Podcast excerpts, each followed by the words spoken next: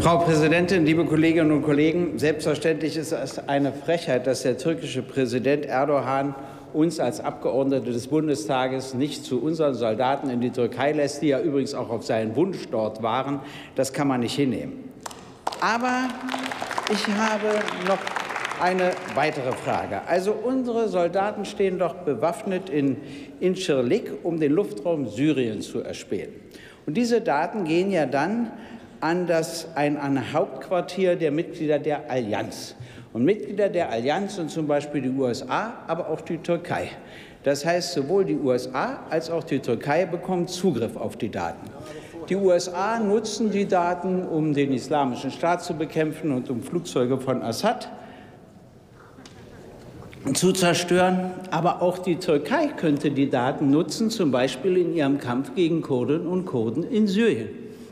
Wenn also die Bundeswehr, wenn Deutschland Daten an das Hauptquartier liefert und die Türkei Zugriff hat, könnte doch wenigstens der Eindruck entstehen, ob man will oder nicht, dass wir auch an der Seite der Türkei stehen, damit gegen die Kurdinnen und Kurden und damit indirekt den Islamischen Staat helfen.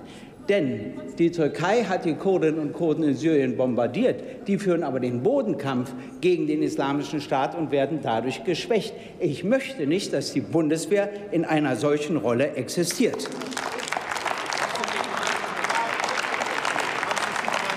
Auf der anderen Seite fährt aber die Bundesregierung in den Nordirak bildet dort Kurden und Kurden im Kampf gegen den Islamischen Staat aus und bewaffnet sie. Ja, was denn?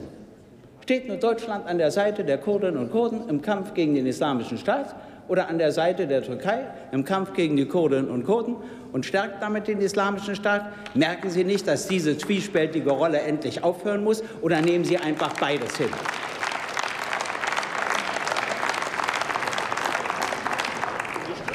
Darf man nicht ein Mindestmaß an Glaubwürdigkeit verlangen. Meine Haltung ist übrigens eine ganz andere. Ich meine, dass wir im Nahen Osten und der gesamten Region militärisch gar nichts zu suchen haben. Und deshalb ist auch die Forderung der Grünen und der Linken berechtigt, die Soldaten und ihre Waffen nach Hause zu holen und sie nicht zu verlagern nach Jordanien, damit sie dort ihre zwiespältige Rolle fortsetzen. Ich glaube, dass im Nahen Osten und darüber hinaus wir langsam unsere Rolle wechseln müssen. Wir müssen zu einem Vermittler werden zwischen Israel und Palästina, im Syrienkrieg, im Krieg Saudi-Arabiens gegen den Jemen, auch was den Konflikt Russland-Ukraine und anderes betrifft. Ich glaube, das ist unsere Rolle nach dem Zweiten Weltkrieg und nach 1945. Sie wollen aber keine Vermittlerrolle. Sie machen aus Deutschland eine Kriegspartei. Und das ist der falsche Weg. Ja, und Sie haben Deutschland auch noch zum drittgrößten Waffenexporteur gemacht. Das ist nun wirklich nicht die Aufgabe unseres Landes. Es wird Zeit, dass der ganze Bundestag begreift, übrigens auch wegen Trump, dass wir eine andere Rolle spielen müssen.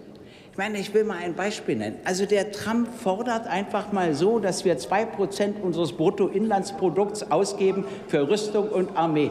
Wir geben jetzt schon 38 Milliarden Euro pro Jahr aus. Der will, dass wir noch mal 30 Milliarden obendrauf klatschen und Frau Merkel und Frau von der Leyen sagen sofort ja-artig, sie werden das machen.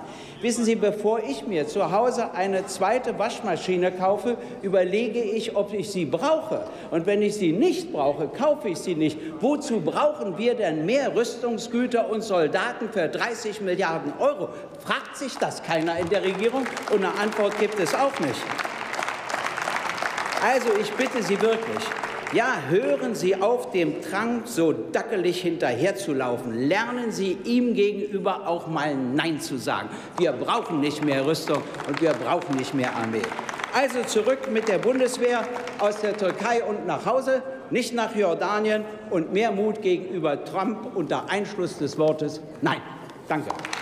Vielen Dank, Herr Kollege Gysi. Als nächster hat das Wort für die CDU-CSU-Fraktion der Kollege Henning Otte.